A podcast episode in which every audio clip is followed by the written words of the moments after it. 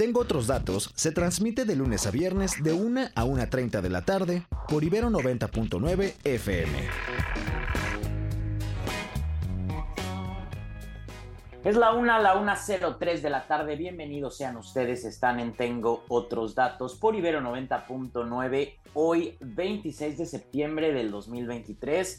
Mi nombre es Rodrigo Balvanera y como cada martes tendremos las noticias más relevantes en el espectro de la diversidad.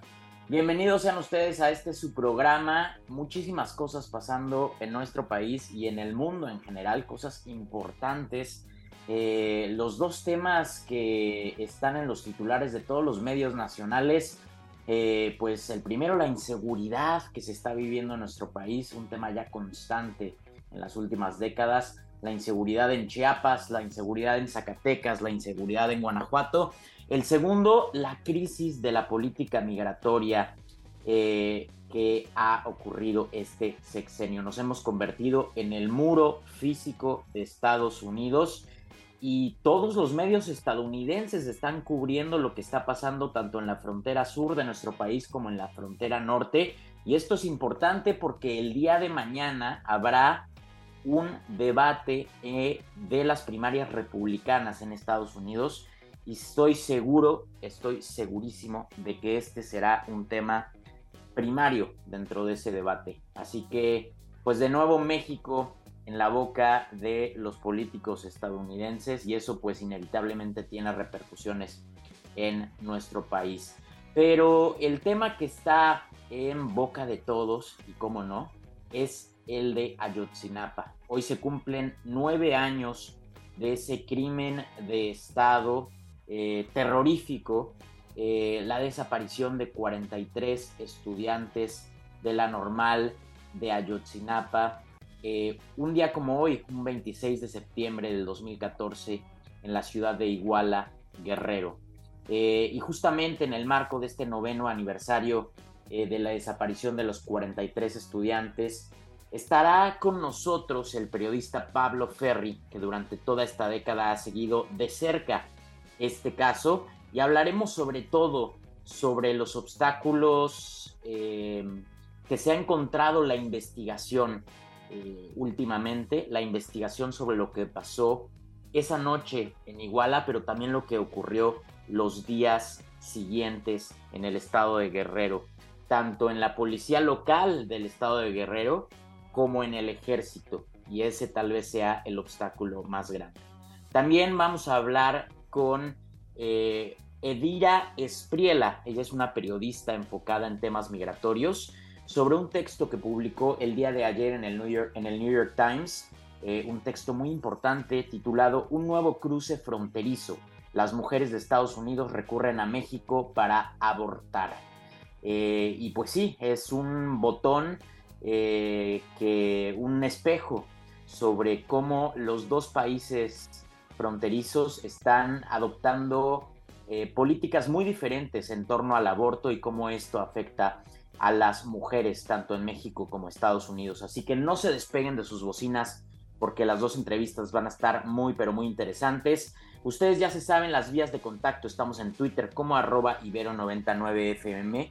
Yo personalmente estoy como arroba con B grande y luego B chica. Y está el teléfono de la estación, que también es nuestro WhatsApp, que es el 55 529 25 99. Ahí nos pueden mandar todos sus mensajes, videos, notas de voz, fotos, lo que, ustedes, lo, que quieran ustedes mandar, eh, porque nuestro querido Alde está ahí en cabina y les estará respondiendo.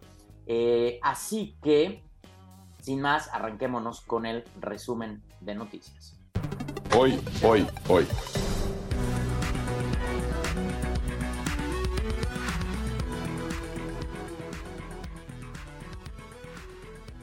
Y bueno, una buena noticia, Yolanda Sánchez Figueroa, alcaldesa panista de Cotija, Michoacán, fue liberada más de dos días después en que un comando armado la secuestró en el municipio de Zapopan, eh, en Jalisco. La alcaldesa fue localizada hoy por la mañana en el municipio de Villamar, 40 kilómetros al noreste de Cotija.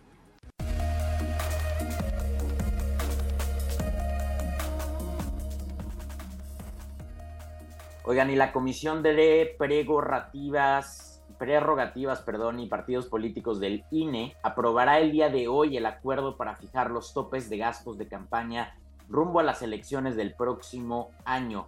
Las candidatas a la presidencia, digo candidatas eh, por si no se nos cuela un tercero ahí de Movimiento Ciudadano, podrán gastar hasta 660 millones de pesos eh, combinando recursos públicos y privados en sus campañas.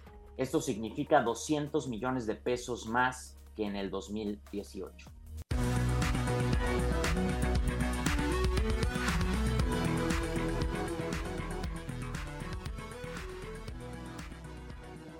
Y hoy por la mañana en Radar 99, nuestro compañero Mario Campos platicó con Margarita Núñez del programa de Asuntos Migratorios de la Ibero sobre justamente el tema del que hablaba al inicio del programa, la crisis de las políticas migratorias en nuestro país. Vamos a escuchar un poco de lo que platicaron. días lo hemos estado platicando porque el tema es, eh, pues cada vez está ocupando un lugar más eh, en el centro de la conversación. Así es, Mario, sí. Eh, justamente otra vez está en los medios de comunicación esto de la crisis migratoria, pero desde el programa Asuntos Migratorios, como bien señalas, Mario, no nos parece que sea un tema de coyuntura, sino es un tema permanente y en esa medida queremos señalar que esta crisis migratoria no es más que una crisis en realidad de las políticas migratorias, ¿no? Porque hay que decirlo así, son políticas totalmente fallidas e inadecuadas para la atención del fenómeno migratorio que estamos viendo en nuestro país. Eh, justamente, eh, como, lo explicaba ahora Donatiu, eh, pues por un lado vemos una falta de recursos, de capacidades, de acción para atender a las personas desde un enfoque de, de protección, como sucede de manera muy concreta en las oficinas de la Comar en Tapachula, que están totalmente eh, desbordadas, pero desbordadas por la falta de capacidades, la falta de recursos humanos, materiales. Y como lo hemos mencionado por acá en otros momentos, esto no quiere decir que no haya recursos económicos, sino Ya sé que no aplaudo. Vámonos directito con nuestra primera entrevista del día de hoy. Ya tenemos en la línea a el periodista Pablo Ferri que durante toda esta década ha seguido muy de cerca el caso de Ayotzinapa. Pablo, muchísimas gracias por contestarnos. Te saluda Rodrigo Balvanera. ¿Qué tal, Rodrigo? ¿Cómo estás? Muy bien, muchas gracias por contestarnos, Pablo. Oye, eh, escribes el día de hoy en El País y te cito, nubes de tormenta en el caso Ayotzinapa que avanza con firmeza hacia una pared de concreto. Eh, ¿Acaso ese, esa pared de concreto está pintada de verde militar, Pablo? Bueno, yo diría que es uno de los colores, desde luego. Eh, sabemos que el, punto de quiebre ahora mismo entre las familias de los 43 y sus abogados, y por otro lado, el gobierno que encabeza Manuel López Obrador, tiene que ver con una serie de documentos de espionaje militar que recogen supuestamente intercambios de comunicaciones entre la red criminal que atacó a los estudiantes en Iguala hace, hace nueve años. ¿no? estos intercambios de mensajes eh, recogerían información sobre el posible destino de los muchachos y por eso generar tanta problemática ahora mismo, porque para los padres, las madres de familia son importantísimos, decisivos, claves para avanzar en el conocimiento que se tiene del caso ahora mismo. Y por parte del gobierno lo que se dice es que esos documentos no existen. No es un empeño de los padres y las madres de familia sobre estos documentos, una cosa caprichosa, no mucho menos, al contrario. El grupo de expertos independientes que comisionó a México la CIDH para investigar el caso desde hace años, el GIEI, ha investigado, sobre todo en el último año y medio, sobre la naturaleza, la producción de estos documentos y su posible ubicación. En su último informe presentado en julio dieron muchos detalles acerca de, de su existencia. Saben perfectamente que al menos desde abril de 2014 y hasta diciembre de 2014 estaba monitoreando por parte del ejército, estaba espiando las comunicaciones del grupo criminal Guerreros Unidos y su red de complicidad institucional y sin embargo el gobierno insiste en que no hay, no existen, no están, no aparecen, ¿no? Eh, entonces yo creo que sí, eh, por un lado la negativa del ejército a proporcionar este material si es que existe, o la negativa a buscarlo, o, el ocultamiento que presentan como en existencia el presidente López Obrador, desde luego forman parte de esta pared de concreto. Oye, eh, narrabas en tu texto también, Pablo, una escena que me parece surreal, si no es que raya eh, en la comedia, vaya, la escena de Luis Crescencio Sandoval diciendo que le vayan a pedir la info que falta, la información que falta al Gil.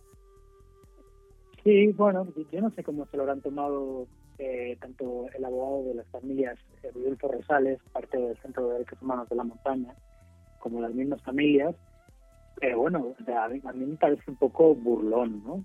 Eh, la mención al GIL, porque, bueno, uno de los dos documentos de espionaje militar a Guerreros Unidos y su red de complicidades refiere una conversación eh, de mensajes entre el mismo Gil, que era uno de los eh, principales operadores de Guerreros Unidos en la época, ya en Iguala y alrededores, y uno de los mandos de la policía de Iguala.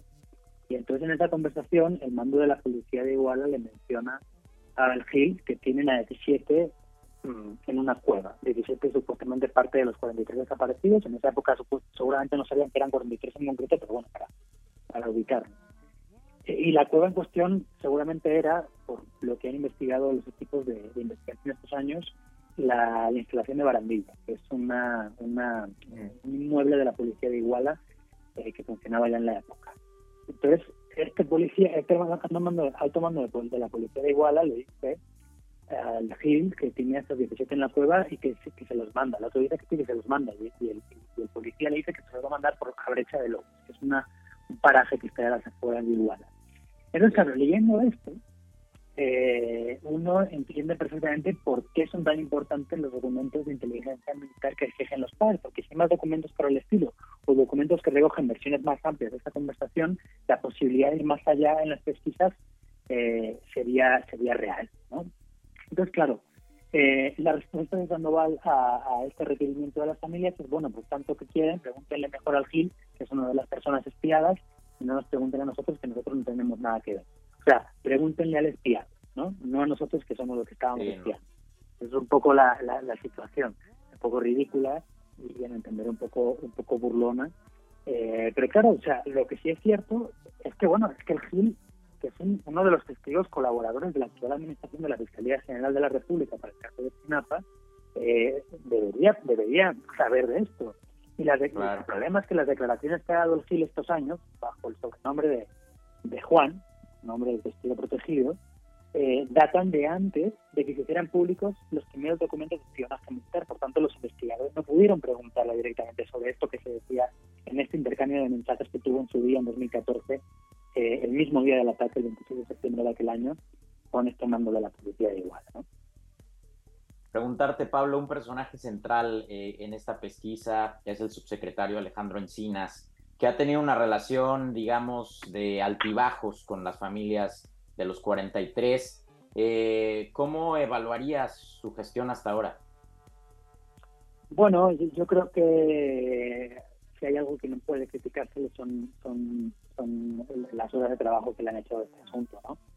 Eh, yo creo que se equivocaron eh, el año pasado porque presentaron un informe cuyas conclusiones estaban basadas parcialmente en, datos inverificables. Eh, Los famosos pantallazos. sí, capturas de pantalla de mensajes supuestamente intercambiados entre, otros personajes de la red criminal de Iguala en la época. Eh, mensajes en los que de repente aparecía el, comandante del índice de batalla de infantería, el general José Rodríguez, eh, señalando que, bueno, que, o, de alguna forma eh, mandando matar a, varios de los estudiantes que habrían estado retenidos durante días después del ataque. Claro, eh, se ha probado por, por otras pruebas, eh, entre ellos un testimonio de este Juan Gil y, y, y, mensajes estos sí interceptados por la DEA a la red criminal de Guerreros Unidos, pero allá en Estados Unidos, que Rodríguez estaba metido eh, o estaba coludido al parecer con Guerreros Unidos, pero estos puntos que tocaban las capturas de pantalla del informe de Encinas nunca nunca se pudieron corroborar y él mismo aceptó que se desecharan, ¿no? O sea, no, no se generó mucho más escándalo, pero bueno, o fue escandaloso el hecho de que presentara un informe con información que no podía verificarse con las implicaciones y los alcances que tenía, ¿no? Por lo que nosotros sabemos, la, comisión, eh, la comisión que preside va a presentar mañana, miércoles, eh, su segundo informe, informe que, que ya conocen las familias, pero está todo siendo muy confuso porque desde la primera presentación de ese segundo informe a las familias el martes pasado y luego en Palacio Nacional el miércoles, a lo que ayer escucharon las familias en Palacio Nacional, después de que eh, hicieran de nuevo la petición a López Obrador de que se buscaran todos estos documentos de espionaje militar, pues no coincide con lo que les habían dicho eh, la semana pasada. O sea, el de repente sacó, o se sacó de la manga, una relatoría, una narrativa consensuada con el Gabinete de Seguridad, que entendemos que trasciende al poder de la Comisión Presidencial y que de repente manejaba una serie de situaciones que apenas no había manejado en su informe presentado la semana pasada. Pero bueno, hoy ha dicho el presidente que van a, van a, van a subir una serie de documentos a la página web del gobierno, no sabemos cuándo, en qué página en concreto. Eh, entendemos que uno de los documentos es esa relatoría del Gabinete de Seguridad y entendemos que mañana Encinas será o informará o, publicará su propio informe, pues a ver en qué se parecen en qué se diferencian uno y otro, o si de alguna forma el gobierno maniobra para cuadrar ambos, ¿no? Pero está todo muy raro, se parece a todo lo que pasaba a mediados del año pasado con, con el informe fallido de la comisión, las presiones del fiscal general Alejandro Wells al fiscal especial del caso Margot Mestrejo para que acelerase unas pesquisas, consignase un caso al juzgado, retrasase otras, en fin, todo un desastre, básicamente pues eh, nueve años han pasado y justamente la conclusión es que es un desastre. Pablo, muchísimas gracias por estos minutos. Te mando un abrazo. Vale, un abrazo, Rodrigo. Cuídate. Un desastre, la conclusión de Pablo Ferri, que ha seguido como nadie de cerca este caso eh, por nueve años. Eh, y sí, nueve años después nos siguen faltando 43, pero no solo 43, sino cientos de miles más. Vámonos con nuestra segunda entrevista del día de hoy. Perdone, pero tengo otros datos. That is a lot of fake news back there. Ya tenemos en la línea a la periodista Edira Espriela, enfocada en temas migratorios. Edira, bienvenida, te saluda Rodrigo Balvanera. ¿Qué tal, Rodrigo? Muy buenas tardes. Buenas tardes a todo tu público. Buenas tardes, muchas gracias por tomarnos la llamada, Edira. Oye, pues preguntarte, publicas en el New York Times un texto titulado Un nuevo cruce fronterizo. Las mujeres de Estados Unidos recurren a México para abortar. Eh, pues que nos platiques a bote pronto, así Edira, eh, para la audiencia que no ha leído este texto, de qué va y por qué lo escribiste. Bueno, mira, eh, no es una novedad que el fenómeno migratorio, perdón, el fenómeno médico en, el, en la frontera este, Estados Unidos con México, pues siempre se ha dado, ¿no? Es un fenómeno que tiene años de existir. Y en esta ocasión, pues bueno, están acudiendo mujeres de Estados Unidos eh, pues a buscar el, la, la, práctica del aborto en este lado, ¿no? entre la frontera y el estado de Nuevo León, ya que pues sabemos que ya están cerradas las clínicas eh, que realizan estos procedimientos, que realizaban, perdón, estos procedimientos en Estados Unidos. Y a raíz de eso, pues bueno, se, viene toda esta ola de, de, personas ¿no? que buscan ya sea con medicamento o, algún tratamiento, ah, perdón, algún procedimiento quirúrgico. Ya, preguntarte, eh, Edira, retratas muy bien a ciertas organizaciones eh, ubicadas sobre todo en el norte de nuestro país eh, y lideradas por mujeres que se han dedicado a mandar medicamentos a Estados Unidos a través del correo en aras de que las mujeres en Estados Unidos, en estados donde es ilegal hacerlo, puedan abortar. ¿Qué aprendiste de, de estas mujeres en Coahuila, me parece, que se están organizando para ayudar a mujeres en Estados Unidos? Y pues mira, eh, no, es algo exclusivo del estado de Coahuila, eh, esto se, viene dando en todas las fronteras. Ah, en esta ocasión pues sí me, me tocó una chica que entrevisté del estado de Coahuila y tienen bastante, una muy buena logística la verdad, eh, son bastante creativas para enviar el, el medicamento a Estados Unidos. Eh, para las chicas que no pueden pues venir no a, a al país para hacerse este procedimiento con los dos medicamentos que es el misoprostol y la mifepristona, perdón. Este, y bueno, se les envía desde otros estados, no es exclusivo de Coahuila.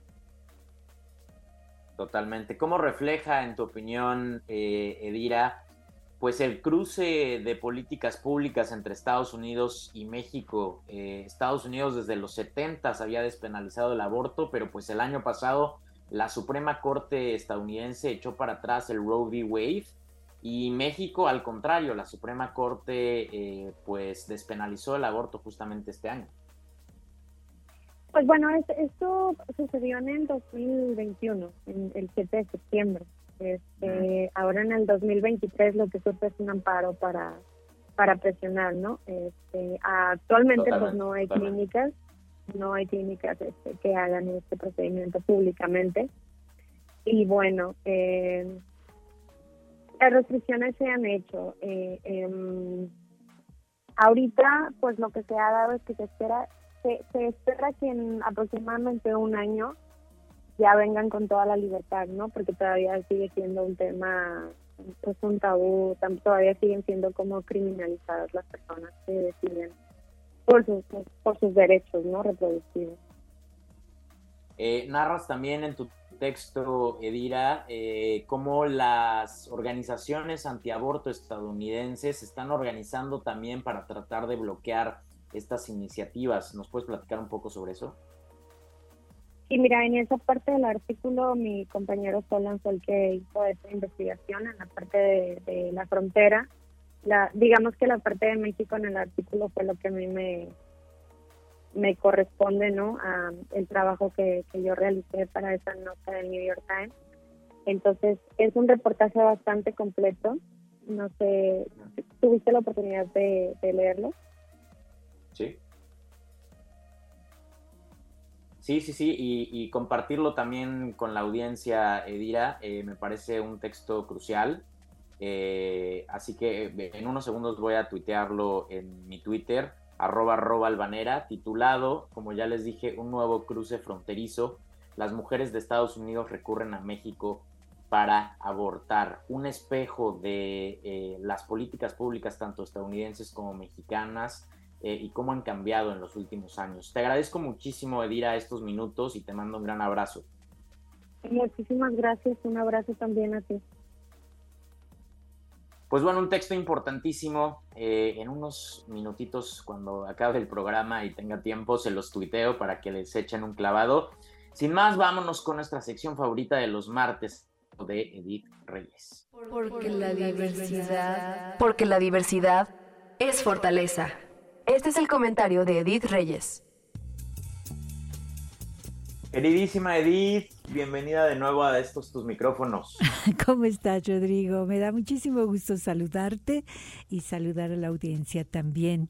Fíjate que este quisiera hacer dos breves comentarios. Uno en relación a esta situación que seguimos esperando tenga tenga una verdad, ¿no?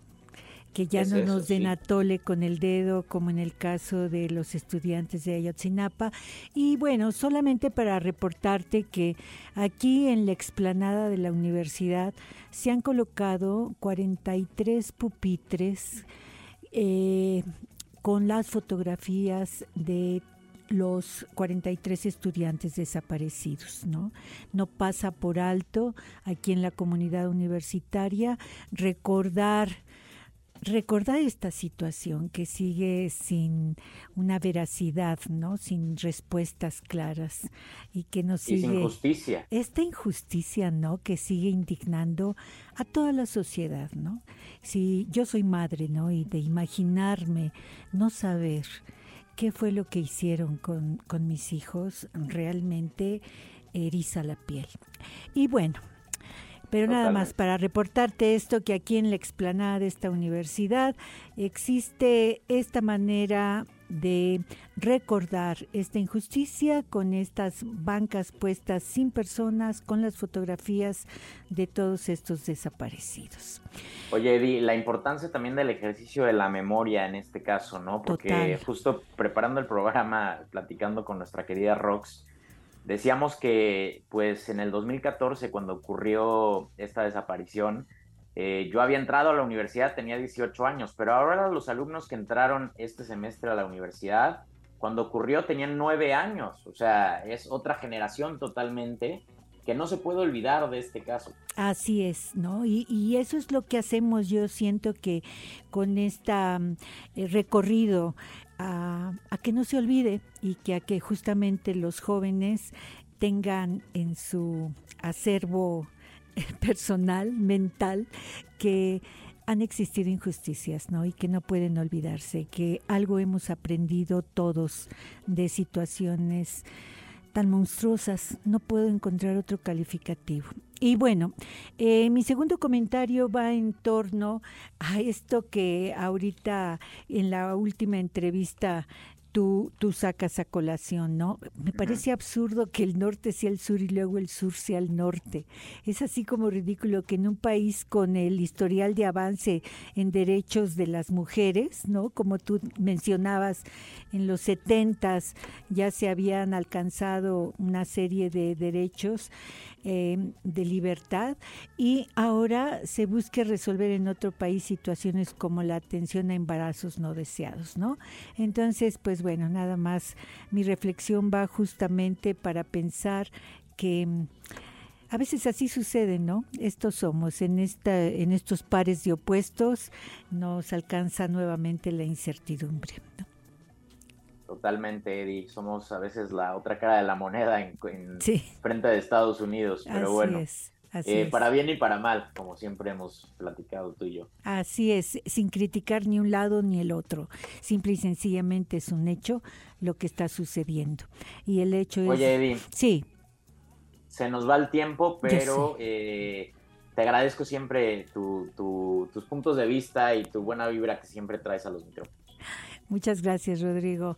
Y pues bueno, aquí seguimos vibrando y vibrando alto. Vámonos. Oigan, mañana no se pierdan este mismo programa enfocados en temas de la Ciudad de México a cargo de nuestra querida Rox Aguilar. Yo me despido no sin antes agradecerle justamente a Rox en la producción, a Alde en los controles y a ustedes por escucharnos. Mi nombre es Rodrigo Balvanera, que tengan un excelente resto de semana. Tengo otros datos, se transmite de lunes a viernes de 1 a 1.30 de la tarde por Ibero 90.9 FM.